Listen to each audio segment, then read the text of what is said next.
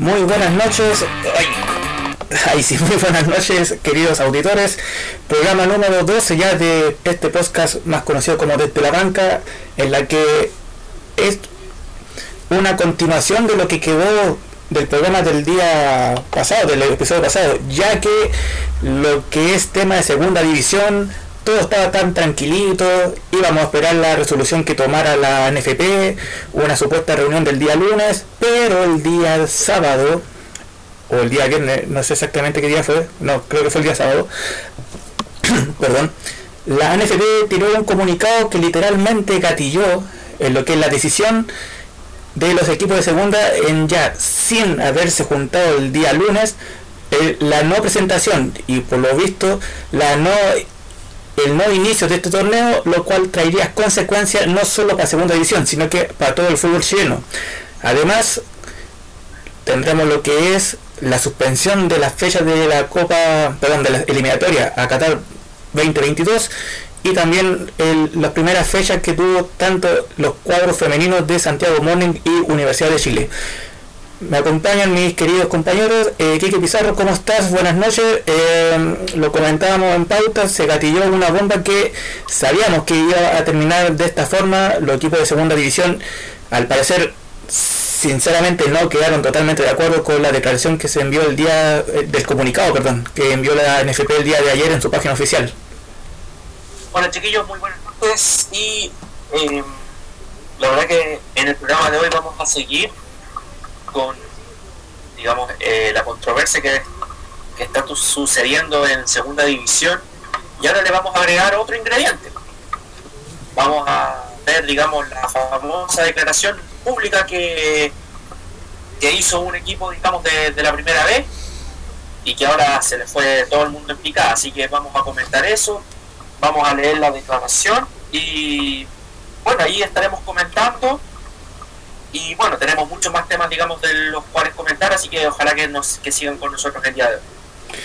Así es, eh, también está en el panel Javier Maureira. Javier, eh, tú, bueno, tú fuiste el que nos dio esa, eh, como esa noticia que vamos a, a comentar posteriormente el comunicado de la NFP. Ya literalmente, yo el día miércoles estaba diciendo de que en marzo se nos venían fechas de fútbol chileno, clasificatoria, y al final parece que nos vamos a tener que quedar como quedamos en tiempo de pandemia, o sea, viendo puro fútbol europeo. o simplemente recordar eh, fútbol del pasado, básicamente, porque la verdad, dicho sea de paso, es eh, ya, ya, es un escándalo total, es un escándalo total lo que ha, lo que ha incurrido la, la NFP. eh, esta, esta sección, no me aclare tanto que oscurezco, básicamente, porque de, porque de verdad lo que ha hecho la NFP y ahora lo que han hecho algunos clubes o mejor dicho, la mayoría de los clubes de primera vez, es básicamente eh, apalear, eh, apalear una, una división que para ellos ni siquiera ni siquiera les va, les va a benefici- le, le beneficia en algo. Y, precis- y precisamente, ¿qué van a hacer al respecto? O sea, o lo van a dejar ahí, lo van a dejar votado, porque si van a querer hacer lo mismo, cerramos por fuera. Yo en programas anteriores me daba el lujo de decir que eh, primera vez, segunda división, era prácticamente a nivel de equipo, a nivel de historia que tienen los planteles, era como ver una championship del fútbol inglés, pero ya vamos a tener que olvidarnos de todo esto, porque la palabra compañerismo sinceramente aquí no corre. Y más aún, no vamos a explicar todo el documento que dio la NFP el fin de semana, solamente recalcar un punto que fue lo que literalmente gatilló a lo que supuestamente en un comunicado los clubes de segunda división ya optaron por el no inicio de lo que es este torneo este año. Y cito, esto fue sacado de la página de la NFP. Eh, resumiendo, comentan ahí cómo llegaron a esto, que hubo solamente un ascenso el 2019, no hubo descenso el 2020, y ya trataron de, tratar de aclarar todo el panorama y rematan diciendo, mientras que la- para la temporada 2022, eh, en relación al descenso, solo un equipo de primera vez descenderá en forma directa y un equipo de primera vez descenderá de forma directa a segunda división y un segundo plantel será quien dispute su permanencia en esta categoría contra el campeón de segunda. En palabras resumidas, supuestamente en primera vez sí va a haber un descenso, pero ese descenso no lo va a ocupar el campeón de segunda división, sino que el campeón de segunda división tendría que pelear con el que quede penúltimo en la tabla de primera vez. Es decir, quedamos exactamente en el mismo enredo, en el mismo, en la misma problemática con la cual el día miércoles, mejor dicho, en el programa pasado, comentamos cuál era la diferencia y aquí prácticamente es como que, no sé, o sea, se pusieron de acuerdo en qué, o sea, se juntaron para qué, para, para decir, no, ya, hagamos las cosas claras, va, va a haber descenso en primera vez, pero el campeón de segunda edición no va a ascender de forma directa, va a tener que pelear un cubo contra el penúltimo de la tabla de primera vez. De este comunicado, supuestamente el día de el día lunes, el lunes 8 de marzo, los presidentes de la, de la segunda división se juntarían para tratar de arreglar esta situación, hacer de que esto sea más eh, igualitario, pero, o sea, yo si fuese... rentable, diría. Claro, pero yo si fuese presidente de segunda división veo este comunicado y literalmente, no sé, eh, eh, vean opción si es que en el fútbol argentino nos permiten mejor ingresar porque ahí por lo menos hay más competencia y hay un poquito más de igualdad que en, que el fútbol chileno, no sé. Eh, ¿qué te pareció ese comunicado? Eh, ¿Qué fue lo que, o sea, si metieron este comunicado que supuestamente para la reunión que tuvieron arreglar el problema y lo dejaron peor, ¿qué uno puede pensar sinceramente de, del fútbol chileno ya en general? La verdad que básicamente es la misma mierda de siempre, salvo si algunos se salvan. Eh, es triste, digamos que que de los 13 equipos, digamos, que componen, perdón, de los 16 equipos que van a componer eh, la primera división, 13 hayan firmado la carta. Eh, solo, digamos, en este caso, eh, San Marcos de Arica, Universidad de Concepción y,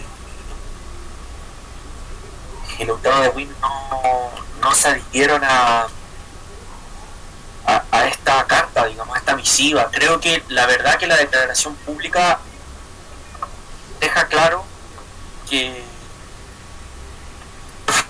básicamente van a pensar, digamos, que mientras menos ellos sufran y mientras menos grande sea el golpe, mejor va a ser para ellos.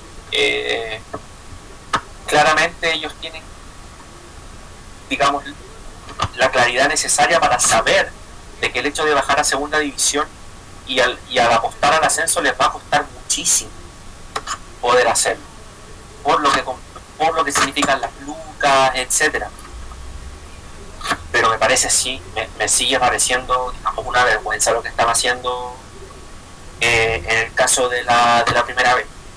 Aquí la primera A se salva sola, la primera vez se salva sola, eh, y cuando hay que buscar el tema de repartir las lucas, recién ahí se juntan, pero me parece extraño, digamos, que un club que haya hecho una declaración pública como lo hizo Coquimbo Unido.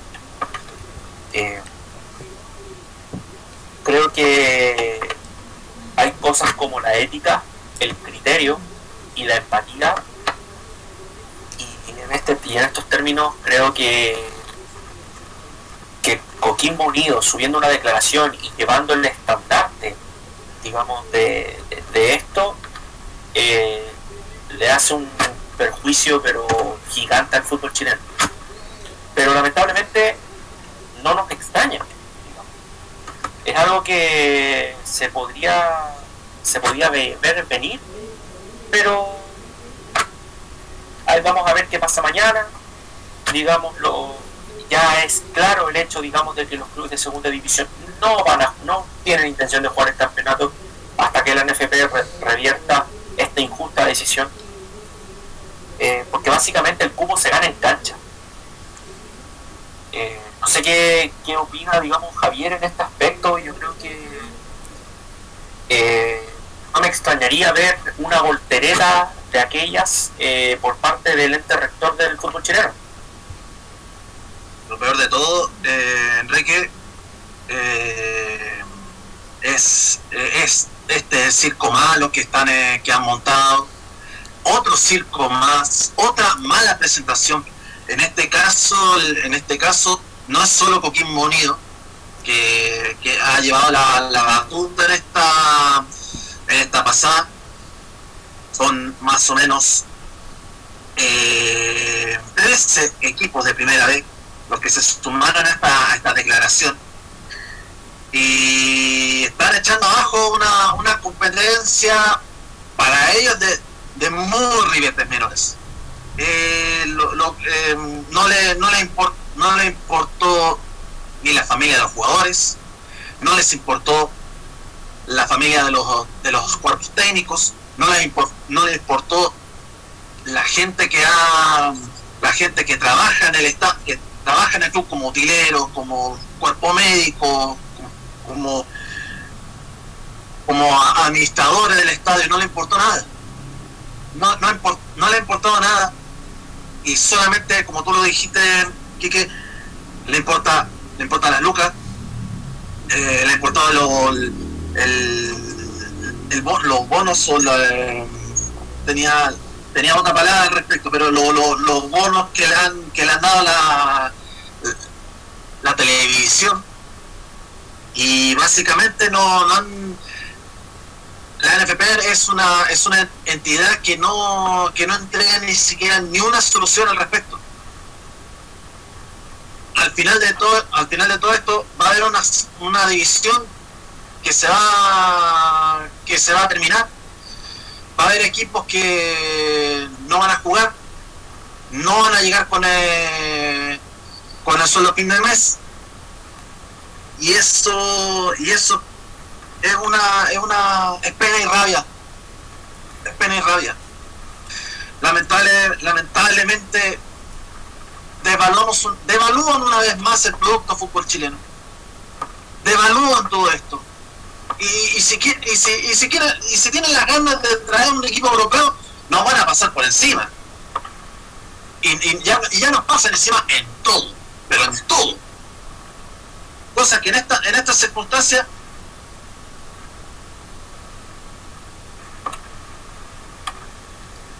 eh, Javier. A mí me dale aquí que eh, parece que se le cayó el micrófono se le cayó el micrófono a Javier. Parece parece. A mí eh, a mí lo que me llama la atención es digamos que aquí nadie controla nada. Acá tenemos un, un directorio digamos que es eh, un títere eh, no deciden. Básicamente los que deciden es el consejo de presidentes no hay un comité de ética. Tenemos la, tenemos la comisión jurídica la comisión de árbitros digamos la del control doping la comisión de fútbol joven la revisora de cuentas. Pero ¿y dónde está el comité de ética? Y si no hay un comité de ética es porque realmente aquí digamos yo no, les importa nada. Yo de verdad no entiendo qué pasa con una comisión jurídica digamos que es parte de la NFP digamos en donde si tú me preguntas eh, de verdad eh, una de sus atribuciones es emitir un informe al directorio respecto de cualquier presentación o reclamo. Aquí hay una división completa la que está presentando un reclamo. ¿Y qué pasa? ¿A dónde estamos? ¿Estamos en lo mismo donde empezamos hace una semana atrás? El torneo se puede paralizar. Pueden haber clubes que digamos que no quieran jugar, pero ¿qué pasa? No, lógico si tú no juegas te quito puntos. Esa es la gran amenaza. Pero como dice muy bien Javier, en vez de buscar una, una solución, en vez de buscar, digamos, un acuerdo, en vez de decir, hoy día nos equivocamos, eh, quedamos en la misma. No hacemos nada. Dentro de la estructura orgánica de la NFP tenemos un tribunal de honor, un tribunal de disciplina, etcétera. Bueno, ¿y qué pasa con eso? ¿Qué pasa con eso? Eh, o sea, tenemos, digamos, un organismo, tenemos un ente que no es capaz de ponerse los pantalones. No es primera vez. Ya lo mencionamos en programas anteriores con el caso de Coquimbo Unido. Ya lo mencionamos otra vez con lo que pasó con Chile-Uruguay. Entonces, ¿qué más vamos a esperar? Aquí hay una división completa. Es una división completa la que está siendo vulnerada. Juanito. Estaba leyendo el comunicado y dos cosas. Primero, si es un comunicado general de los clubes, eh, si uno ve el Twitter que lamentablemente fue comunicado por Coquimbo Unido, y digo lamentablemente porque eh, están tirando todos los dardos a Coquimbo, siendo que este comunicado eh, fue aprobado por todos los equipos que mencioné anteriormente, Copiapó, San Luis, Correloa, Santa Cruz, Magallanes, Puerto Montt, San Felipe, Temuco, El Morning, Barnechea, Ranger y, y Deporte Iquique pero le están pegando los palos al sitio de Coquimbo Unido porque fueron ellos los que lo, los que lo pusieron eh, a vista pública.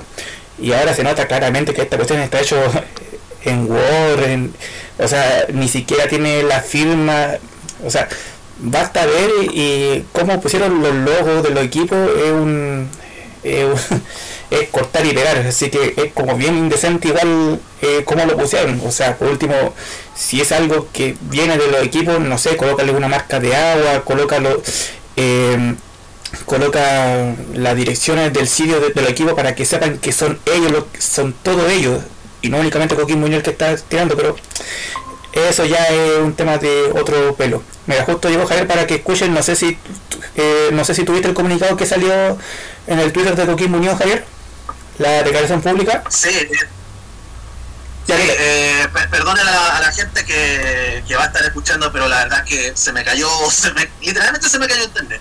Me estaban boicoteando de la NFP. pero precisamente la declaración eh, más parecía como de, de, niños de niños mimados. No, y mira. De esos niños, de esos niños mimados que, lo, le dan todo, que, que, que piden todo y le dan todo. Eso es, eso es lo peor. Yo no me había... Y lo que más me sorprende... Ah, perdón, perdón, Juanito. No, es que no quiero decir todo el comunicado, eh, pero lo estuve revisando y no sé si reírme o llorar por el comunicado, pero a ver, por una parte, la parte positiva, según ellos, es que eh, por lo transcurrido se mantuvo el ascenso de San Marcos de Arica, que ascendió para el 2020, y no hubo descenso en esa categoría ese año ellos lo, ellos lo como ventaja para el equipo de segunda división. Ahora, lo que me da más risa es que, ya después tira, tira más frases, es lo siguiente párrafo. Resulta entonces claro que la división más golpeada por la solución buscada a los hechos de 2019 es precisamente la primera B.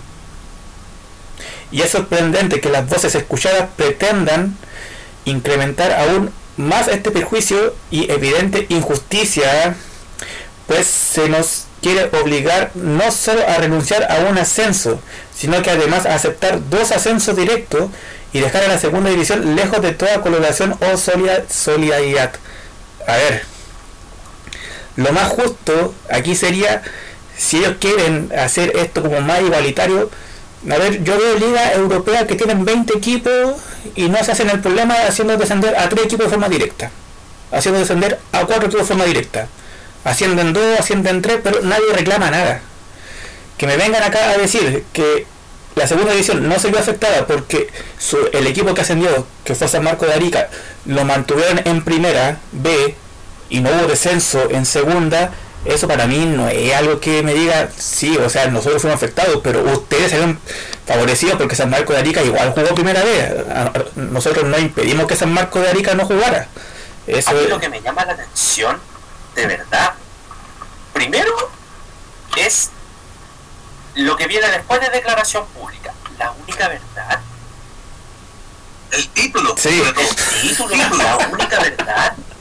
Más encima, más encima, la- aquí se recalca, se están, se está, se está acusando a los equipos de, de segunda profesional de falsa víctima. ¿No? Pero los aparte, falsas víctimas son ellos. no, y se están pasando la pelota unos con otros. Porque le están echando la culpa, digamos, en otras palabras, a la resolución del año 2019. Como dando a entender de que el problema no son ellos los de primera vez, sino que viene de más arriba el problema. Y de hecho, Pero de, de hecho, se están sacando, lo- se están sacando las culpas una vez más. Exacta. di- A ver, aquí nos sacamos los balazos entre todos. O sea, como dando a entender de que la NFP esto tenía que haberlo resuelto antes de haber iniciado el torneo 2020 y no lo hizo. Y están quedando como falsas víctimas los de primera vez. O sea, de verdad es insólito que, aparte el título, la única verdad, a ver, perdón, aquí no hay ninguna verdad absoluta. Aquí se está viendo claramente cómo se está vulnerando a la, a la segunda división de forma completa. Además, eh, el hecho, ellos, a ver, a ver cómo te dijera, si es cierto todo lo que dijeron por radio ADN, cooperativa, de todas estas redes que todos escuchamos los programas deportivos del mediodía. No sé si ustedes recuerdan el hecho de cómo llegaron a la conclusión de quedar con una tabla ponderada en primera división A para así sacar el- los descensos directos que eran lo último y un último descenso que tendría que jugar entre el penúltimo contra el penúltimo supuestamente de la tabla ponderada. Si yo no mal lo recuerdo, supuestamente esa reunión se hizo un día X, no recuerdo la fecha, pero que la reunión duró como hasta las 5 la 5 4 de la mañana y en la cual no estuvieron todos presentes. Porque ya cuando se comenzaron a dar cuenta que algunos equipos de algunos presidentes que no entendían esto estaban por descender, salieron a decir, no, es que aquí no puede haber descenso por la ponderada, porque eh, eh, ¿cómo se le ocurre que mi equipo que jugó, pongámoslo en caso, que mi equipo que jugó solamente eh, 20 fechas y jugó eh, 4 fechas menos que el resto tiene menos puntaje, esa cuestión tenía que haberse solucionado ahí, pero no se solucionó. ¿Qué fue lo que pasó?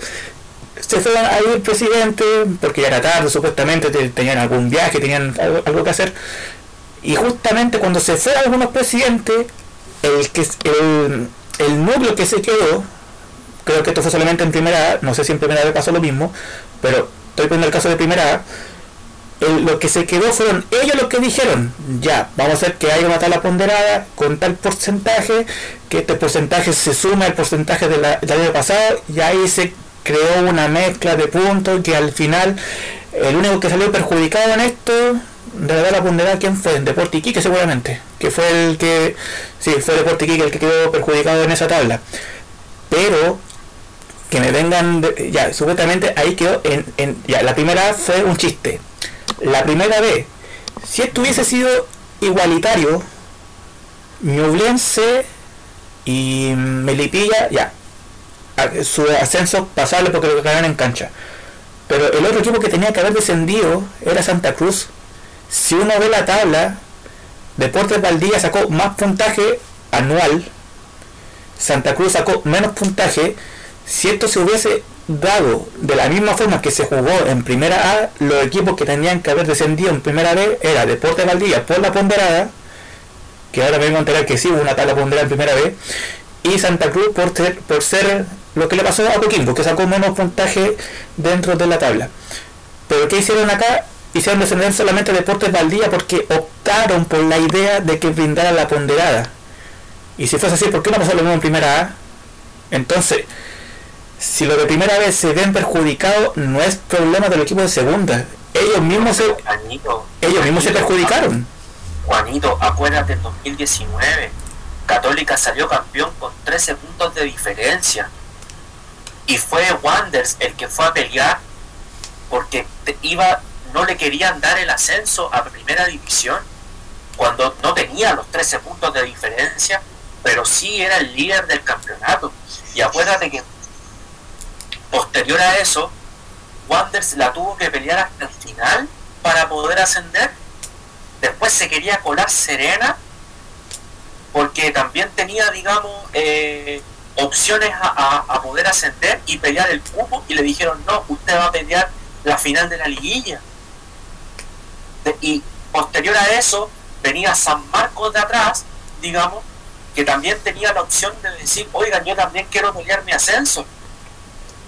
Yo lo que no entiendo es cómo la NFP cambia el formato de los torneos año tras año, año tras año, termina confundiendo a los clubes de primera, segunda, primera división A, B, segunda división y, así para abajo.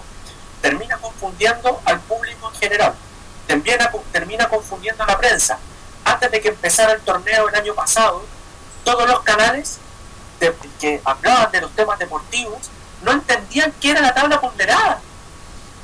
Y no entendían de que, por ejemplo, cómo era posible que el equipo recién ascendido, si ganaba un partido, se iba escapando más de los que venían más atrás, de los que ya estaban, por ejemplo, Iquique, Conce. Porque gracias a este supuesto sistema, Club Deportes La Serena se salvó. Porque si hubiese sido equiparado para todos, Serena no se salva. Entonces, ¿cómo no, a los genios pensantes no se le ocurre decir, vamos a tener esta modalidad de torneo durante tres años? No, vamos cambiando año tras año. No, que vamos a jugar torneo largo. Con dos descendidos y, el, y, el, y otro que va a pelear, digamos, eh, con, el, con el segundo, por ejemplo, de, de la primera vez no, y la primera vez, no, un solo ascendido y juegan una liguilla. Perdón, pero de verdad es un chiste. No, de verdad no tienen un despelote, un descalabro, digamos, organizacionalmente no hacen nada correcto. Se bajó, como dice bien eh, Bonito, bajo Valdivia. ¿Y qué pasó con Santa Cruz? Ahí está Santa Cruz. Y ahora se suma a la carta Santa Cruz. Sí. Claro, porque lógicamente le, conviene.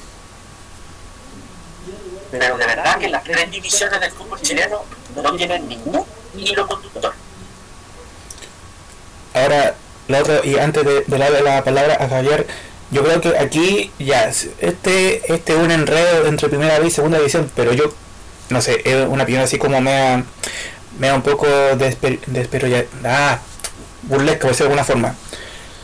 La U de Conce y Quique y Coquimbo Unido no tendrían que estar metidos en este sentido. Bueno, creo que la U de Conce no está metido, pero Coquimbo y Deporte Iquique no tendrían que estar metidos en esto porque cuando comenzó este enredo, Coquimbo y Deporte Iquique estaban felizmente en primera división. No tenían ni pito que tocar por lo que esté pasando en primera vez. Y ahora, que lamentablemente sea Coquimbo Unido el que haya publicado esto es como, pues yo ya he visto comentarios y muchos le están haciendo acordar de que Coquimbo no tiene derecho a reclamar esto, si hace cuánto, principio, ¿cuándo fue contra Defensa y Justicia? ¿Enero o diciembre? me parece que en diciembre. Diciembre. Cuando fue en diciembre que Coquimbo estaba apelando porque a ellos no lo apoyaron, cuando le cambiaron el partido primero, supuestamente en Serena, después dijeron no, en Santiago y terminaron jugando en Paraguay. Entonces, aquí eh, Coquimbo se está haciendo lamentable, o sea, no el equipo, la gerencia de Coquimbo apoyando esta iniciativa es como que de verdad le importara la nada misma, siendo que ellos mismos estaban pidiendo ayuda cuando juegan con Defensa y Justicia. Lo peor de todo, lo peor de todo es que nuevamente dañar la reputación de una institución. Una vez más, la, la, la dirigencia con Unido, eh, tanto que, tanto que, que le reclamamos de por qué se cambiaron de, se cambió de, de, estadio, se cambió de lugar por, eh, por tema de pandemia, bueno, se aprovecharon de una, de una situación eh, sanitaria para poder prestarse para el mal show para un show barato, para un show que no, no, no, no tiene ni sustento. Eh, me, no, me, no me impresiona nada, pero aún así logran decepcionar una vez más. Y que dirigentes se presten para otro tipo de espectáculo, pero malísimo, o por hecho, nefasto, habla mal de las gestiones en Coquimbo de cómo sabe, de cómo han tenido la palabra, pero no han sabido, no han aprovechar las cosas más justas. Se aprovecharon de una de, de, de hacerse, de hacerse, o sea, en realidad, lo que hicieron el comunicado, se hicieron la víctima, por decirlo menos. No, no se hicieron, no, no cosas víctimas, eran víctimas. Y, con tal de, con tal, con tal de querer aparecer nuevamente, estando en la palestra una vez más, no por lo futbolístico, sino, sino por otras materias, por, o sea, o sea, los dirigentes quieren que Coquimbo esté siendo publicitado día tras día, da lo mismo si es bueno o malo. Oye, Javier. No, y no tiene sentido. Javier.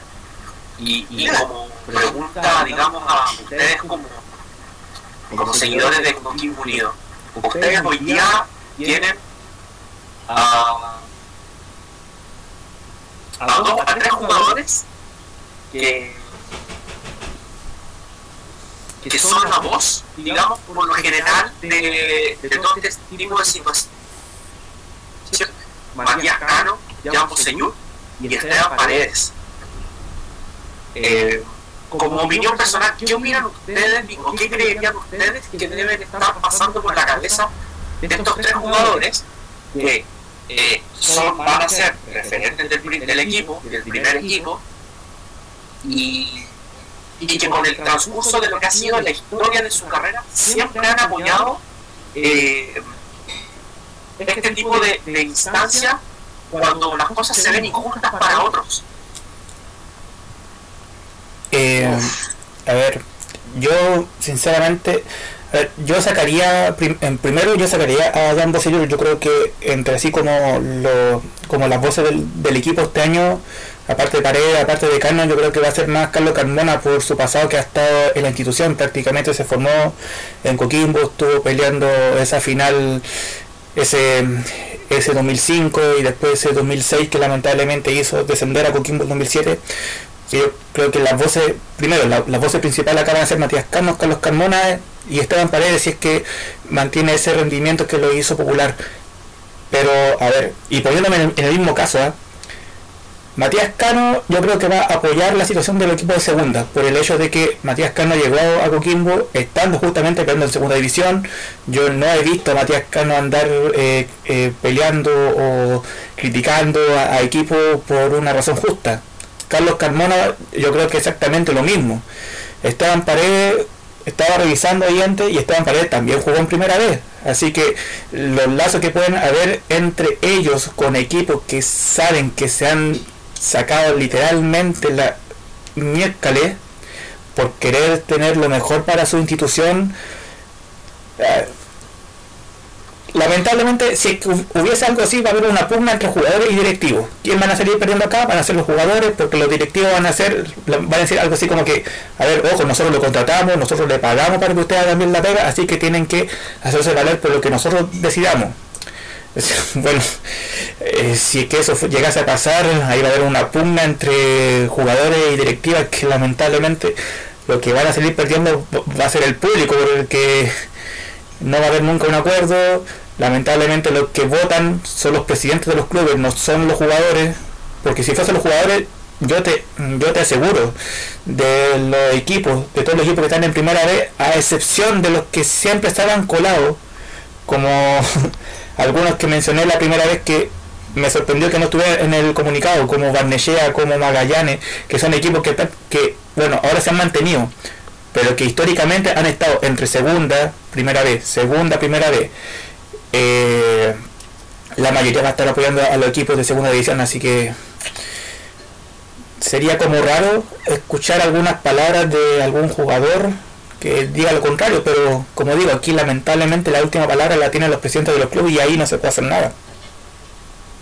no te descartes de la, de la, la voz de lo, del sindicato futbolistas. ¿eh?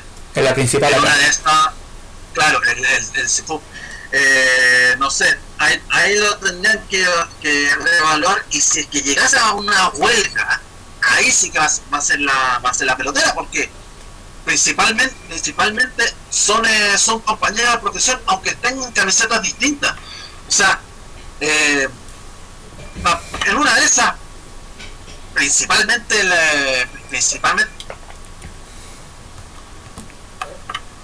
se le vuelve a caer internet a, al compañero Javier. eh, pero a ver, yo, yo comencé esto diciendo que esto era la segunda parte.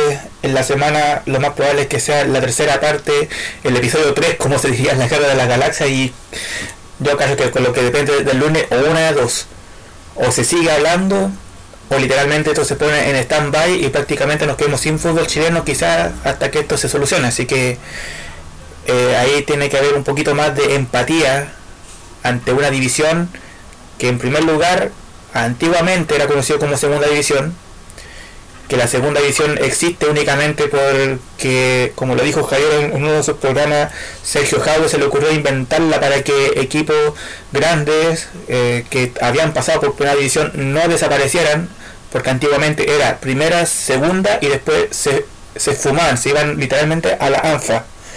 Así que hizo una segunda división para que eso no pasara, pero o sea, el fútbol chino siempre ha sido primera y segunda división. Primera vez es un invento que lamentablemente está pagando consecuencias por, un, por una mala gestión que viene hace tiempo y que lamentablemente este asunto de la pandemia y lo que es estallido social le dio un masazo que si no fuese por estas dos cosas yo creo que esto hubiese pasado colado, literalmente.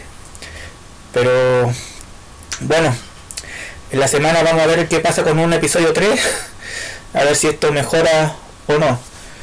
Eh, Kiki, cambiamos de tema, ya hemos estado casi casi todo un tiempo. Si fuese jerga futbolística, estamos prácticamente terminando el primer tiempo del programa y bueno, o sea, yo creo que en el próximo programa vamos a estar igual harto tiempo con lo que pase el día lunes en esta reunión. Pero el día eh, jueves, el día jueves comenzó el fútbol, la Copa Libertadores Femenina, en la que nos representan dos clubes. Uno es Santiago Morning, eh, Santiago Morning, si no me equivoco, por ser campeón de la Liga Chilena Femenina. Y tricampeonas del fútbol chileno. Tricampeona. Y Universidad de Chile que se ganó el cupo por. Eh, Ganándole en un partido decisivo a Colo Colo. Colo Colo. O sea, ya un super clásico. Bueno, podemos decir con esto que literalmente Colo Colo no fue su año el 2020. ¿eh? ¿eh? Colo Colo estuvo a nivel masculino estuvo peleando el descenso. Eh, a nivel femenino por lo menos hizo mejor las cosas, pero se quedó sin su, sin su, sin su trofeo, sin su pase a este torneo internacional. Eh, partamos por orden. Eh, ¿Qué te pareció primero el partido de Santiago Morning contra eh, Boca Junior? A ver, si uno si uno dice Boca Juniors Santiago Morning, si uno esto lo ve como en fútbol masculino, uno diría, oh, la media paliza que le va a Boca Juniors al Chaguito. Pero a nivel femenino fue un partido peleado, fue un partido parejo y que al final terminó empatado uno a uno. Sí, mira, la verdad que eh, el tricampeón del fútbol chileno no la tenía fácil, porque se enfrentaba a la campeona digamos, del fútbol argentino. En la final le ganó a River 7-0. Eh, tenía un esquema, digamos, bastante bastante prometedor el equipo de el, del equipo micro cero eh, entendiendo de que varias de sus jugadoras eh, son seleccionadas chilenas por ejemplo el caso de Ryan Torrero Fernanda Balmaceda su Helen Galás, eh, entre otras, digamos. Eh, es un equipo que está bastante compacto y a diferencia de lo que sucede, digamos, en el fútbol eh, masculino, en esta Copa Libertadores los equipos pueden contratar jugadoras solamente para el torneo. Y Santiago Morning tiene en sus filas a la norteamericana Angélica Hicks, es una delantera, básicamente juega, digamos, por la punta, eh, de gran envergadura, y digamos que para su, para su tamaño es bastante ágil. Y por lo general eh, fue un partido bastante eh, equilibrado. Las mayores ocasiones de gol, si bien se las ocasionó eh, Boca Juniors, con, digamos, Yamila Rodríguez, digamos, que es una mediocampista del equipo, digamos, Ceneice. Y la verdad que fue un partido bastante apretado, dejando como figura en este caso a la arquera chilena Ryan Torrero. Y la verdad que eh, todo se le fue cuesta arriba a, Santiago que a dos eh, minutos del final logró el empate con un cabezazo de Surgel en Galaz.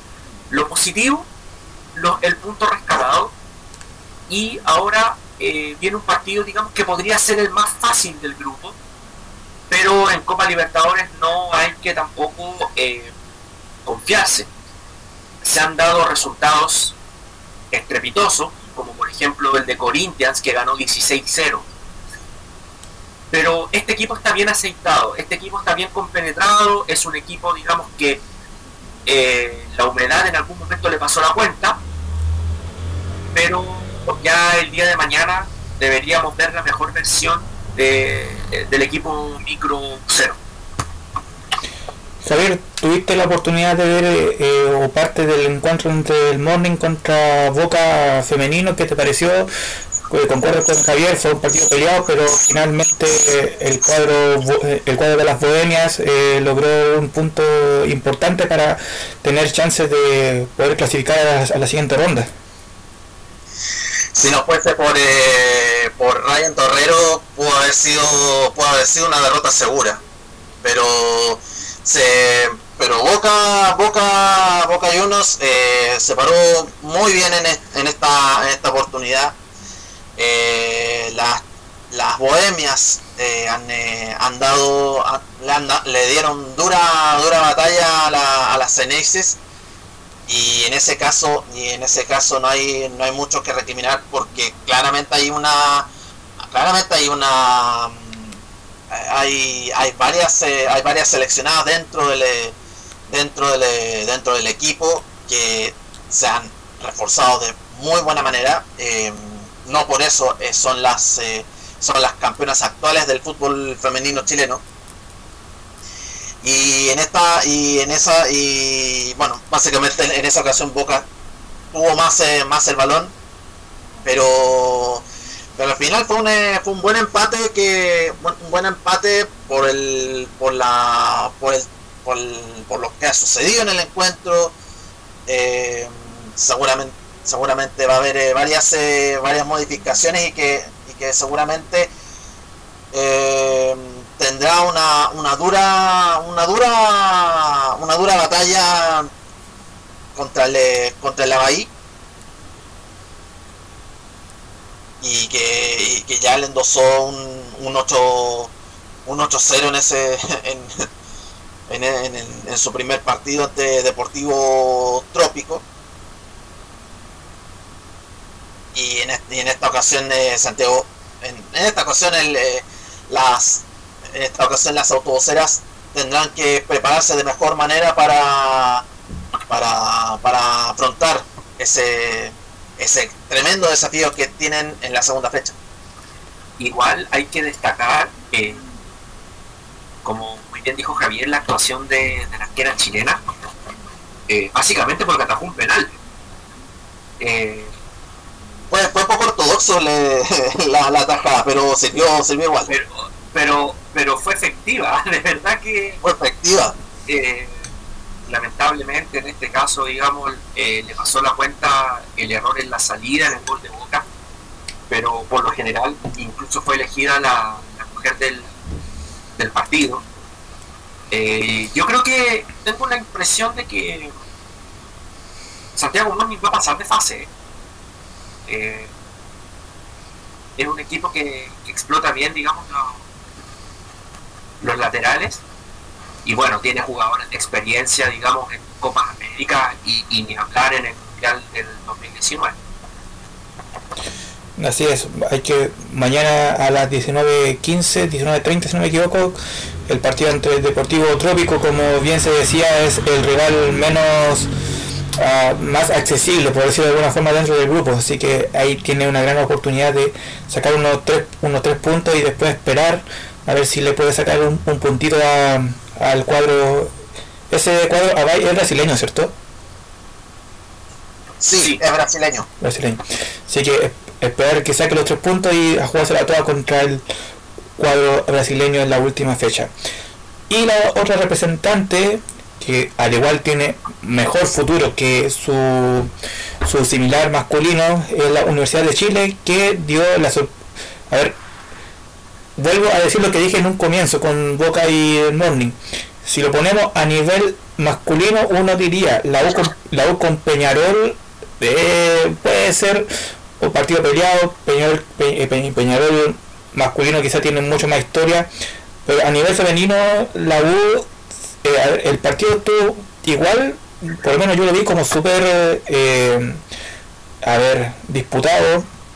Eh, quizás la U no tuvo tanta eh, instancia de gol, pero Peñarol tampoco no hizo mucho que digamos, y al final todo esto se solucionó casi al final del acá tengo al minuto 88 dos minutos antes del minuto complementario con el gol de Oviedo para un triunfo eh, del cuadro laico que literalmente lo está dejando bien empinado en un grupo quizás un poquito más accesible que el que tiene Santiago Morning pero, pero no quiere decir que sea fácil. En ese grupo está Libertad de Paraguay está Ferroviaria creo que este es venezolano, que, que, creo que es el equipo más, más débil del grupo. Pero son tres puntos al bolsillo con, que le da un pie derecho a comenzar este, torneo y que fácilmente puede pensar eh, después de un segundo partido en ya clasificar a cuartos. Pero comenzó con el pie derecho el cuadro de la Universidad de Chile Femenina. Y precisamente, precisamente la, la Universidad de Chile, bueno, no solo, no solo debutó con un triunfo, sino que además eh, entró en la historia del, fútbol femenino al tener su primer triunfo, lo que es meritorio también, frente a, frente a, un, frente a un Peñarol, que, que fue un, eh, que, frente a un Peñarol que está que es una rival durísima, como cualquier eh, como cualquier equipo uruguayo. Pero claramente eh, la U contaba con, eh, con Natalia Campo en el arco con, con Yesenia López en el medio campo eh, ya el Oviedo que fue la, la goleadora del partido Carla Guerrero la, la zaguera central. Y precisamente, y precisamente aprovechando que fueron los minutos finales del partido y la, y la Argentina convirtió el, convirtió el, el único tanto del, del, compromiso. Y es el y claro eh, fue el primer fue el primer equipo chileno femenino en, en, estrenarse con un triunfo en la en la Libertadores. Y, y, y bueno quedan, quedan con, con, los, con, con los tres puntos al igual que el equipo paraguayo de Libertad Limpeño y, y bueno va, va, a tener que enfrentar eh, otro otro gran eh, otro gran desafío para para poder eh, para poder al menos avanzar de ronda. Y no la y precisamente se va se va a enfrentar a, a Libertad del Empeño Sportivo Libertad del Empeño y básicamente y básicamente es es un triunfo histórico para, para las azules que, de cierta manera también se reforzaron, la ganaron con creces el, la, la gana, ganaron el cupo de, de, Chile 2 frente a una frente a Colo Colo que es la máxima la máxima monarca de, del, del, torneo femenino eh, tam, que también ha ganado la Libertadores y que no va a estar por, por, eh, por porque no pudo adjudicarse el, el, eh, el cupo. Y lo que han hecho es lo que han hecho ellas es, tremendo y que, y que se lograron con creces este, este triunfazo para, para, el, para el devenir de lo que viene en, la, en, la, en los siguientes partidos de del certamen internacional. Sí, la, verdad que e, es importante pensando, digamos, en que era su debut copero. Eh, siempre es importante empezar con un triunfo. Era la primera participación que tenían las, las Leonas, en este caso eh, en Copa Libertadores. Y la verdad que fue un partido bien friccionado, eh, digamos, donde Natalia Campos no tuvo, no fue mayormente requerida. Y la idea de del, del equipo, digamos, universitario era aprovechar básicamente la banda derecha, que era el sector más débil que tenía en este caso Peñarol. Y afortunadamente para el cuadro chileno se anotaron con un triunfo importantísimo eh, para las aspiraciones, digamos, eh, nacionales. Y la verdad es que es un, un equipo, digamos, eh, no tan aceitado, pero, digamos, sí, digamos, tiene esta garra, digamos, de que también cuenta con seleccionadas nacionales. en el caso de Peñarol, la que era, digamos, eh, Aurinegra, contaba, es la, arquera de la selección uruguaya, pero es un equipo, como muy bien saben, aguerrido, era un partido muy difícil eh, y lograron un excelente resultado. Ellas ya tienen que volver a jugar el, el día martes para ver, digamos, si, si cierran una clasificación a la siguiente ronda. Eh, iba a ser un paréntesis, pero lo voy a para otro programa, eh, que estaba leyendo que la segunda división sacó un comunicado un referente a lo que tiró la primera división, y en pocas palabras es prácticamente lo que hemos hablado, o sea, y la reunión sí se va a hacer el día de mañana con miembros del CIFU para ver este asunto pero lo que recargan, y es algo que hemos recargado, Javier y que han recargado en los programas anteriores, eh, que hace la invitación a todos los clubes, a, todos los clubes que se puedan conversar de frente, sin comunicados, eh, acercando eh, acercando a la opinión pública respecto a esto y haciéndole notar que son muchas las familias que se quedarían sin trabajo si esto no se soluciona y se, se detiene el fútbol. Así que por lo menos la segunda división sacó un comunicado. Eh, el programa, en el programa de la semana vamos a explayarnos más de lo que ocurre el día lunes con esta reunión del CIFUP con los presidentes de los clubes de segunda división a ver si es que se llega a algún acuerdo o no con respecto a esta injusticia deportiva. Bien, como dijo Quique, la U tiene el día martes, el día martes el, el cuadro femenino jugar el segundo partido eh, con ya con tres puntos en su bolsillo. El día martes juega con Libertad. No, a ver, deja revisar. Día martes con. Día martes es 9. Libertad, eh, libertad del empeño. Claro. O sea, ya si gana ese partido contra la que también ganó, ya sería una clasificación casi directa. Así que toda la fuerza para el cuadro del Bulla femenino para que tengan buena suerte. Eh, Javier, te quiero dejar a, ti este espacio. No sé si pudiste encontrar la otra noticia que nos veníamos también comentando el día miércoles, día jueves, perdón, en la que estaba en duda en primer lugar, que al final se concretó. Todo esto partió por eh, que eh, la Premier, la Liga de Inglaterra y algunas otras ligas también de Europa se estaban uniendo a la decisión de no enviar a sus jugadores sudamericanos por todo este concepto de la pandemia, que tenían que quedarse em, haciendo cuarentena, que eso al final no le iba a hacer bien al futbolista y que lo mejor para ellos era que no viajaran. Ante todo este, ante todo este revuelo, la Conmebol el día sábado sacó un comunicado en el cual concretó que no se jugaría y que se vería opciones para ver cuándo se podría jugar. No sé si tú tienes el comunicado como para hacer un resumen de lo que mencionó la Conmebol el día sábado. Eh, aquí tengo el comunicado de lo que de lo que resolvió la Conmebol en, en una reunión extraordinaria eh, aludiendo a lo siguiente. El Consejo de la Conmebol resolvió suspender la doble fecha de las eliminatorias para Qatar 2022 prevista para marzo. La decisión obedece a la imposibilidad de contar en tiempo y forma con todos los jugadores sudamericanos. La FIFA analizará la reprogramación de la fecha en coordinación con la Conmebol y las asociaciones miembros. Próximamente se estudiarán las diferentes opciones para la realización de los partidos. Eso es lo que el, el comunicado la, la, Confederación Sudamericana de Fútbol sobre la sobre las suspensiones de la, de la doble fecha clasificatoria que tendría que tendría que se estaría que se iba a jugar este mes pero eh, los rebrotes nuevamente el rebrote del COVID-19 en Inglaterra eh, y, la, y su variante eh,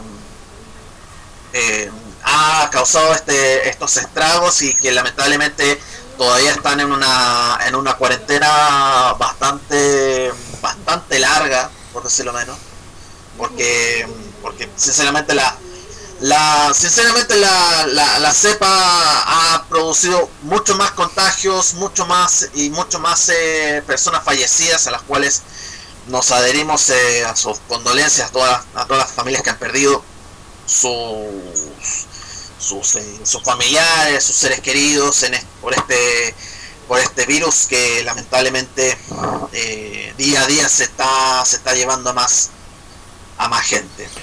Eh, que nosotros en el programa pasado habíamos eh, presupuestado que esto podía ser así, incluso tú, eh, al, por lo que escuché viendo los partidos hoy día internacionales, creo que la, las confederaciones o las federaciones que más se verían afectadas fueron justamente las que nosotros en un momento llegamos a decir de que ellos no tendrían por qué preocuparse si ellos en su núcleo, en su país, podrían hacer selecciones sin contar con los jugadores europeos. Bueno, en el caso de Brasil y el caso de Argentina, entre comillas, lo que más dolería para ellos, para el público, es no ver a Neymar en su selección o ver a Lionel Messi pero ellos además tienen como poder formar equipo y son justamente estas dos federaciones las, que están de acuerdo en no, en no jugar y suspender ese partido por la cantidad de jugadores que ellos tienen en Europa que no podrían llegar al continente. Yo creo que la película tiene un nombre súper claro. Eh, la UEFA nos metió el pico en el ojo. Eh, y lo voy a decir con todos sus letras. Eh, que la Conmebol no haya sido capaz de defender los intereses de la propia Conmebol y de las clasificatorias sudamericanas eh, me parece eh, inaudito. Si no fue capaz de defender una final de Copa Libertadores entre River y Boca o Boca River y la tuvieron que ir a jugar a Madrid porque no fueron capaces de venir a jugar, eh, en este caso, a cualquier otro territorio sudamericano, no me esperaba, digamos, algo menor de la Conmebol. Misterioso, o sea, para mí, digamos, que se suspenda la fecha FIFA, eh, en lo particular, me da más pie para que la SAP pueda hacer el trabajo que necesita hacer, digamos, preparar a los jugadores y digamos que ellos también empiecen a tener más ritmo de competencia en el torneo local. Pero suspender la fecha FIFA y que el comunicado señale que lo va a tener, que la FIFA va a tener que revisar junto con los Conmebol y digamos y prácticamente los equipos digamos eh, involucrados, el concepto de equipo involucrado debería estar afuera. Esto lo tiene que resolver la FIFA y la Conmebol. Y los equipos involucrados tendrán que acatar la decisión que entre la FIFA y la Conmebol tengan que tomar. Pero incluir a los equipos, digamos, involucrados, en este caso la UEFA, para poder saber cuándo va a tener que jugar una selección sudamericana, me parece una falta de respeto y que la Conmebol no sea capaz de ponerse los pantalones. ¿Por qué? O sea, estamos privilegiando básicamente que se terminen de jugar los partidos de la Champions antes que una clasificatoria, clasificatoria sudamericana. los partidos, de, los partidos que se tienen que jugar en octavos de final son entre el 9 y 10 de marzo y el 16 y 17 de marzo. Entonces estamos privilegiando que terminen los torneos sudamericanos, o sea, perdón, los torneos europeos antes que los torneos sudamericanos. Aquí yo no compro el tema, digamos, de que el tema del COVID, que el COVID, porque el año pasado perfectamente pudieron jugar, digamos, y venir los, los jugadores de Europa, entrar en una burbuja, digamos, tenemos el caso de Pulgar, que se pegó casi más de 24 horas de viaje para poder venir a jugar por Chile. Y ahora no. Entonces, si antes pudieron, ahora también podían hacerlo. Y no, y yo no me voy a comprar el discurso, digamos, de que no, es que lo que pasa es que las ligas, es que no nos vamos a, prestar por el tema del coronavirus. Bueno, entonces suspendan todas las ligas de Europa suspendan la Premier, suspendan la Bundesliga, suspendan la Liga 1, suspendan la, suspendan la Liga Francesa, la italiana y así sucesivamente. Pero eso del COVID, yo creo que es ya es seguir con una justificación, digamos, de que en realidad, digamos, si se toman las medidas concretas, si ya en el caso anterior para la fecha, eh, digamos, de eh, noviembre, sí pudieron venir los, jugadores de Europa y por lo que yo tengo entendido, contagiado de vuelta. Y, y, si fue así, estuvieron, hicieron su cuarentena respectiva, digamos, y después volvieron a entrenar. Pero yo de verdad que siento que esta, digamos, es meternos el pico en el ojo, digamos, con el afán, digamos, de privilegiar los torneos de la UEFA antes de que una clasificatoria, digamos, al Mundial de Qatar. La idea, no sé qué te parece a ti Javier, y fue una idea que puse en la reunión de Bauta.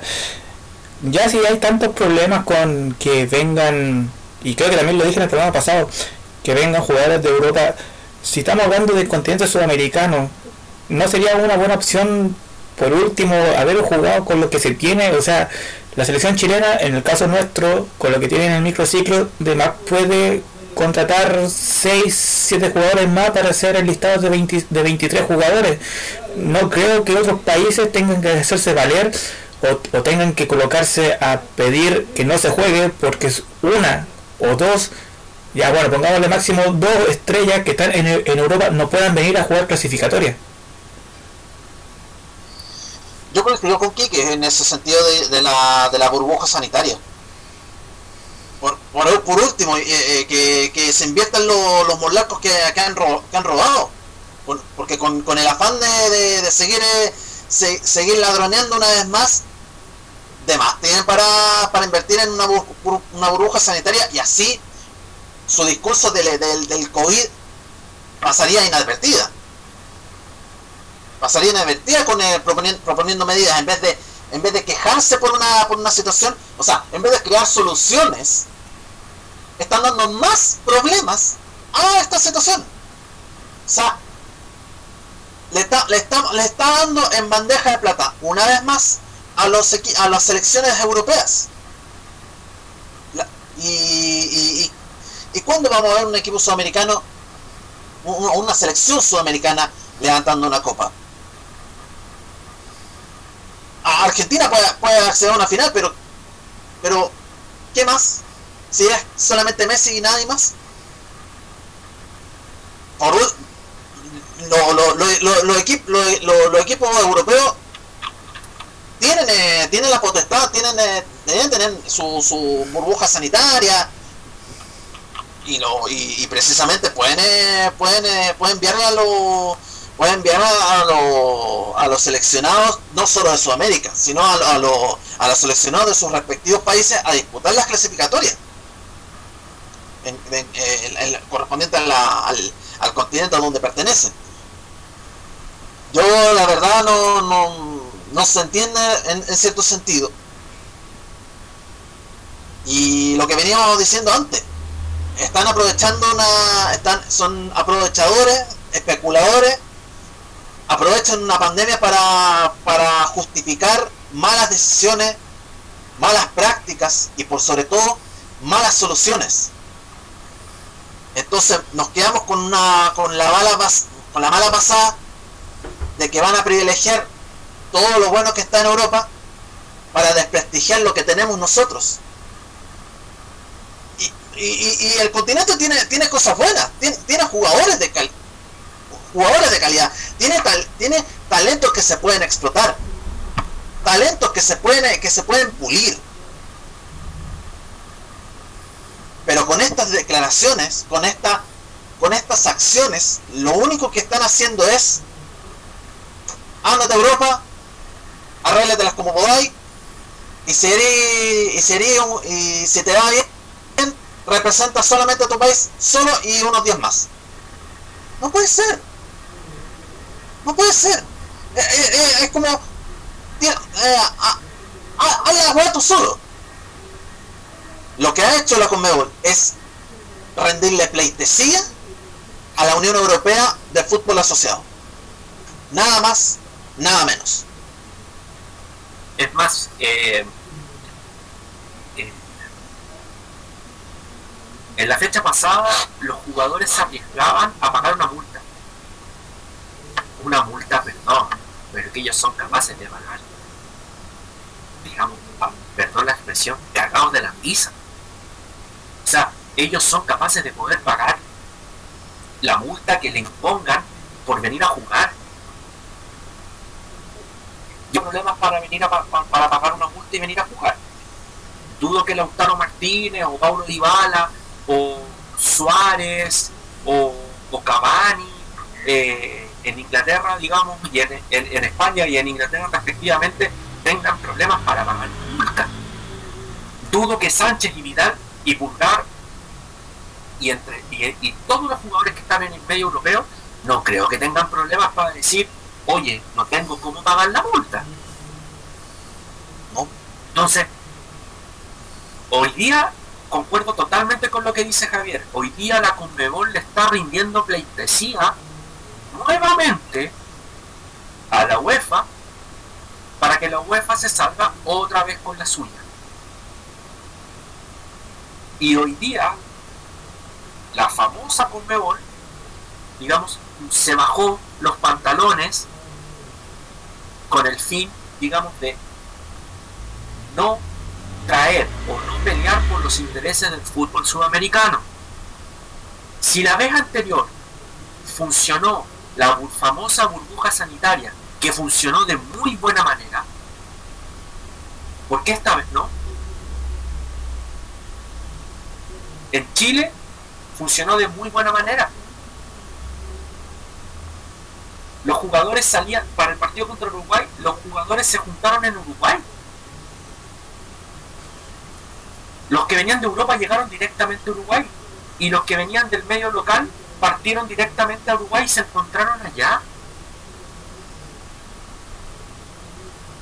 Entonces de verdad que es, eh, a ver, para, los que esperábamos la, la fecha clasificatoria, es eh, una tristeza de que, que no se pueda jugar.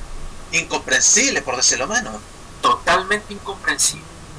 Pero bueno, si esto le va a dar más tiempo a Machete para poder preparar los partidos, digamos, preparar más microciclos, que los jugadores, digamos, empiecen, los del medio local, empiecen a agarrar ritmo de competencia, que varios de estos mismos jugadores van a jugar torneo internacional, ya sea Libertadores o Sudamericana, perfecto. Porque así vamos a tener un abanico más amplio para poder seleccionar. Pero de todas formas, igual eh, te queda esa espinita de saber, bueno, ¿y por qué no jugamos?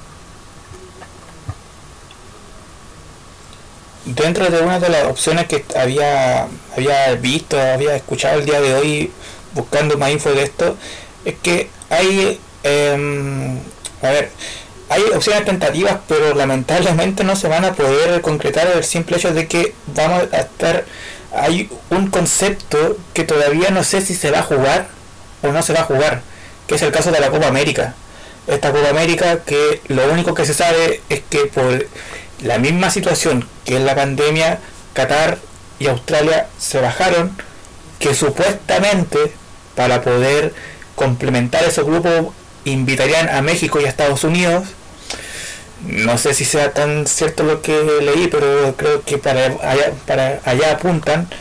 Y las fechas tentativas serían eh, las fechas que correspondían antes que comenzara la Copa América o después que comenzara o, perdón, o después que terminara esta pero hasta el momento yo no he leído algo que me diga la Conmebol por lo menos ahora me dice sí se va a suspender por todo este problema que hay eh, en Europa pero hasta el momento yo no he escuchado nada como para que me digan ya por último cierto a ver, la pandemia no se va a acabar en abril no se va a acabar en mayo esto quizás lo tengamos por todo este año ¿Por qué por último, en vez de jugar la Copa América, no se juegan partidos de la clasificatoria sudamericana?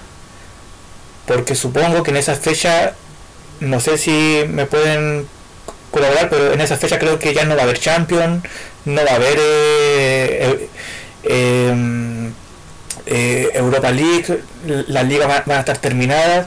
No sé si va a haber Eurocopa, pero la Eurocopa los, los países de allá no le importan los que hayan o no sudamericanos, pero sería una, una opción viable si esto sigue y en los meses de junio y julio, si los contagios bajan, en vez de jugar Copa América, jugar el, partido de la clasificatoria? Yo, yo creo que en esa, en esa, o sea, la Eurocopa por ahora está confirmada. Por ahora. A no ser que haya un cambio en el, cambio de cambio de, año, si es que, si es que la, la situación si es que la situación no mejora pero pero esto ya es ya ya pasa ya pasa a ser un ridículo. Ya si ya hablamos de la de un ridículo como de la segunda profesional esto ya es más ridículo. Porque ya porque allá allá en Europa tienes todo todo para invertir en una burbuja sanitaria.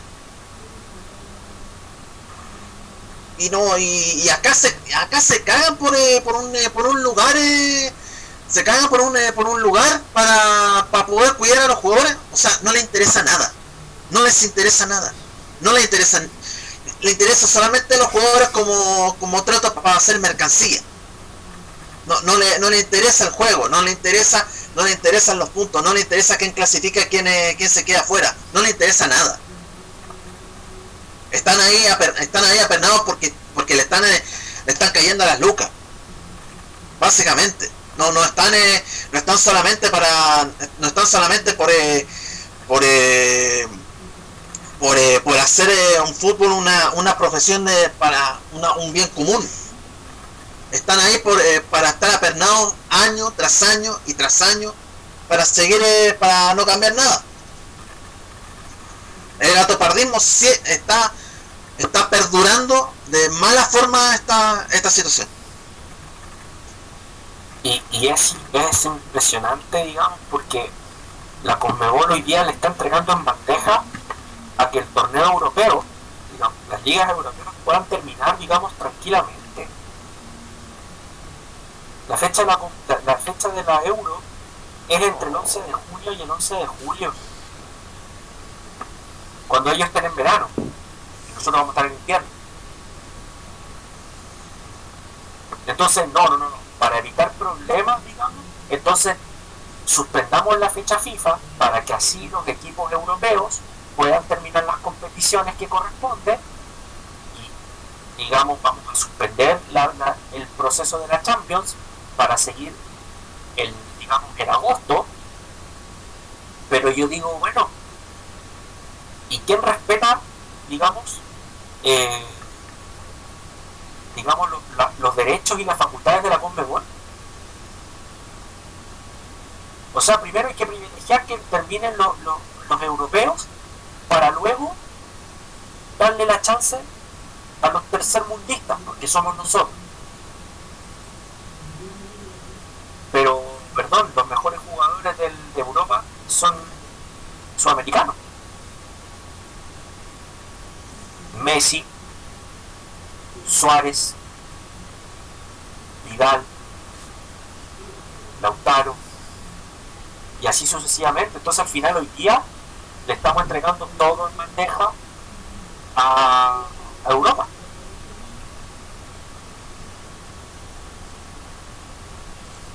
Eh, algo que vamos, bueno, como ustedes bien dicen, no se entiende por qué esa mentalidad que hay acá en la Conmebol de brindar es, como que si acá en la Conmebol lo que es Copa Libertadores, Copa Sudamericana, los torneos brasileños, los torneos argentinos que supuestamente son los que dan más espectáculos se comparan ya sí, pues si, si lo comparamos con el europeo quizás pueden ser mucho menos, ya esa te la compro. Pero darle ese privilegio, porque, a ver, aquí todo esto comenzó por las declaraciones de Jürgen, de Jürgen Klopp, que dijo que no iba o que no estaba de acuerdo en esto en que sus jugadores viajaran, que iban a, al fin y al cabo eran los equipos en los cuales ellos representaban cada fin de semana los que le pagaban y los que, a los cuales tenían que rendir tributo prácticamente. Un, un Jurgen Klopp que, a ver, con europeo, perdón, con, con latinoamericano o sin latinoamericano, hasta el momento está haciendo el ridículo en su liga, después de haberla ganado el año pasado, y ahora está, creo que séptimo, octavo, o sea, está está, está súper mal parado. Eh, creo que después vino eh, se le ocurrió lo, mismo a la liga alemana, creo que ahí también la liga francesa también está metida en lo mismo. Pero darle darle importancia lo que te digan en Europa y tú no hacer nada, eh, entonces ya, entonces que la Federación Chilena, la Federación Brasileña, la Argentina y todo lo que representa a la Conmebol que se se afilian o se asocian a la UEFA entonces, porque prácticamente lo que importa es lo que digan ellos y lo que digan acá. Bien, gracias, espero esperemos contar contigo y, si no y si no es un clásico River Boca, si no es un clásico Flamengo Fluminense, si no es un clásico Atlético Nacional con América de Cali, que a los demás si pueden jugar que jueguen, si no, no, no, no. Es algo que lamentablemente vamos a tener que ver, no solamente ahora, no hemos, tuvimos que ver, como dijo Kiken la vez pasada, con lo que fue River Boca, y gracias a Dios, entre comillas, Sudamérica está un poquito más tranquilo a nivel social, porque si que en todos los países hubiesen problemas, la Copa Libertadores fácilmente se podría estar jugando en España, en Inglaterra, en Italia, y a la Conmebol le daría exactamente lo mismo. Gracias a Dios no tenemos ese caos y esperemos que no esperemos que no ocurra. A futuro va a ocurrir pero que no sea tan tan pronto eh, yo para terminar por lo menos mi parte con el tema eh, la lata digamos, que todo esto es que la Conmebol hoy día no hoy día sino que digamos desde el año pasado está tratando de entregar eh, una pseudo normalidad de los campeonatos internacionales. Estamos hablando de eh, Copa Sudamericana como Libertadores. Esa misma seguridad debería haberla llevado a la FIFA para, digamos, eh, resguardar, digamos, los intereses del fútbol sudamericano. y eso no lo hizo. Eh, Javier, ¿algo más con que, con que rematar este tema? Al final se, se, se descubrieron solo. La, la Comebol, no, o sea, la presidencia de, de Comebol, Alejandro Domínguez, duramente criticado por, y con justa razón por el doctora portero de la selección paraguaya, José Luis Chilaver, que la ha criticado a destajo todo, toda su gestión. al final está viendo su está, básicamente viendo la viendo lo que ha lo que ha cosechado. todas las siembras que ha, que ha cosechado es bastante, bastante bastante incomprensible que un, que un dirigente no es, no esté no esté dando su respaldo el, el respaldo que debiese tener no solo no solo a un solo, no solo, solo una sola selección, sino que además a un, eh, a, una, a un continente completo. Porque al final, no, al final, al final de cuentas, al final de cuentas, menos mal que, que los jugadores actuales, que las estrellas actuales de Sudamérica no, no haya sido nacionalizado europeo. Un, imagínate un, un, un Sánchez y un Vidal siendo nacionalizado español, Messi siendo nacionalizado catalán, Suárez nacionalizado holandés, Firmino siendo nacionalizado eh, inglés. O sea, menos mal, menos mal que, perdón, Neymar nacionalizado francés. Menos mal que, está jugando por su selección y algo tienen que declarar. O sea, no se van a quedar por la, no se van a quedar por la pura. Si, si una situación sanitaria, no sé, ahí tendríamos que abrir, debate y, y, va a ser, va a ser larguísima.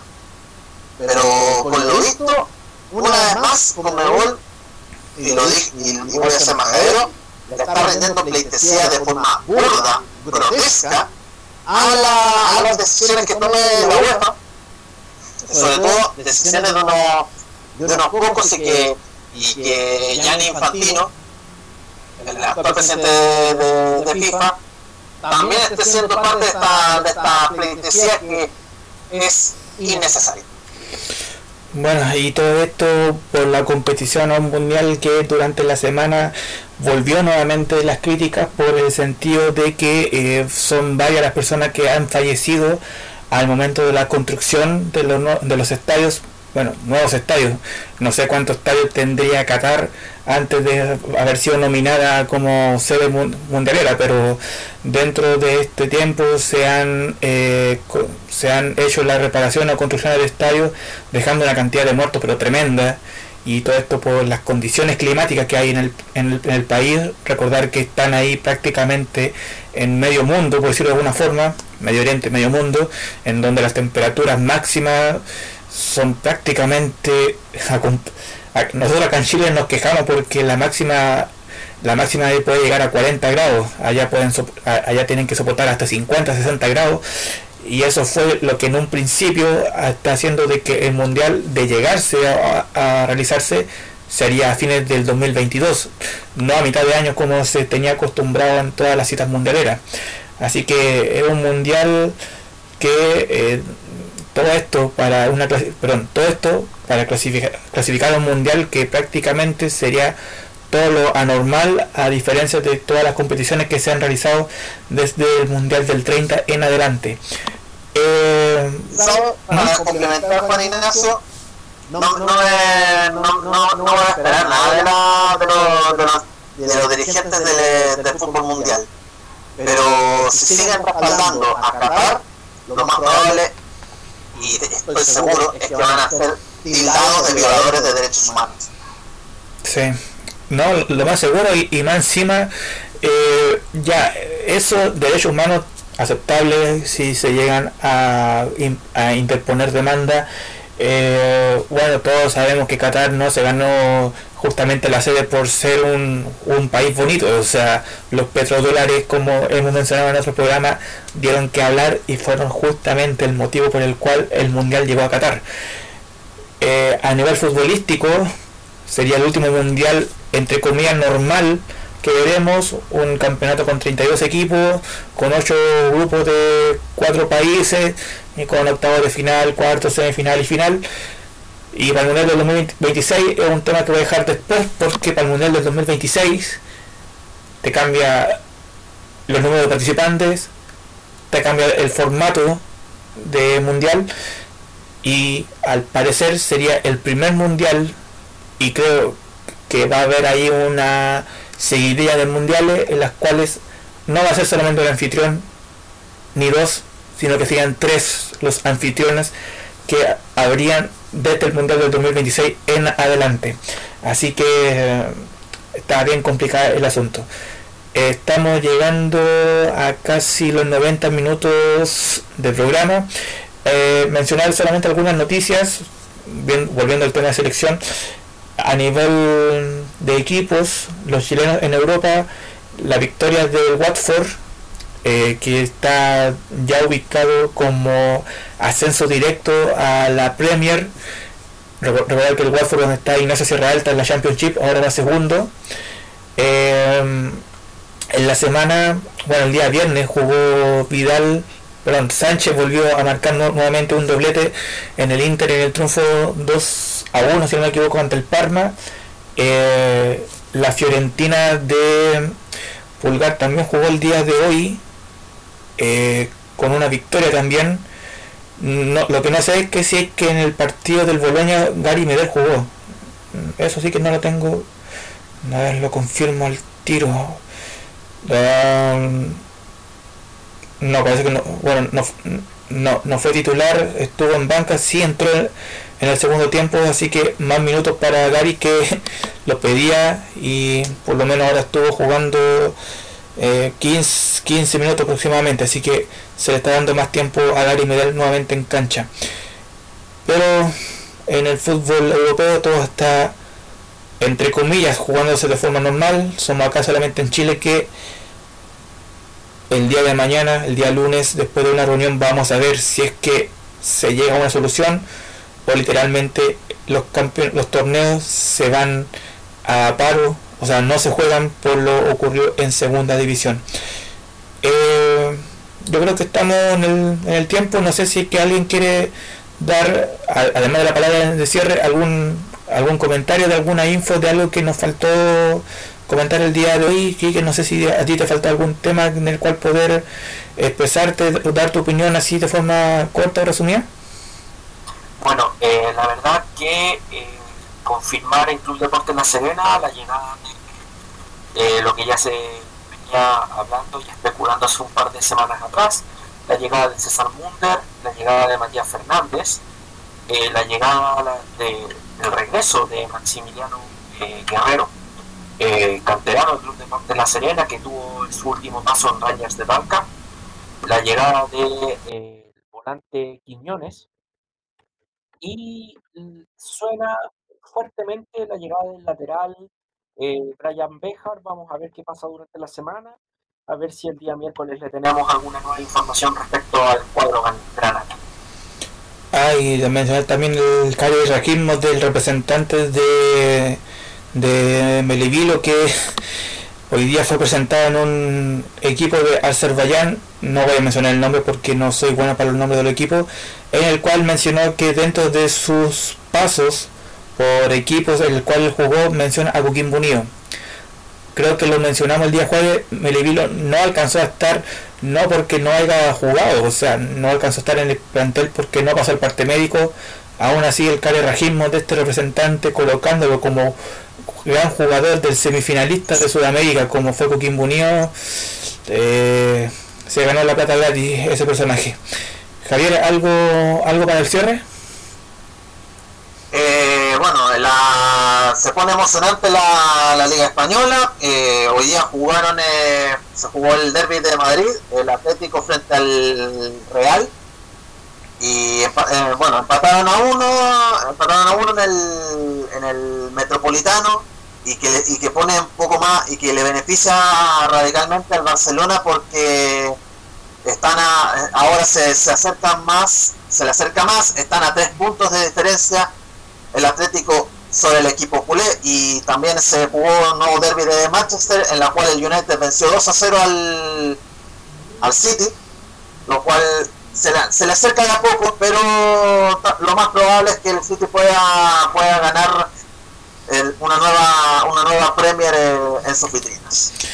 Eh, mencionar también no solamente Santiago Morning y la U, eh, su equipo femenino van a participar en Copa Libertadores, también la rama masculina de la Universidad de Chile jugando el jueves ante San Lorenzo y el día miércoles, no, día martes, el día martes la Unión Española contra Independiente del Valle jugando su oportunidad para ver si es que logran llegar a la fase de grupo en la que ya están Universidad Católica y Unión La Calera listos para el sorteo.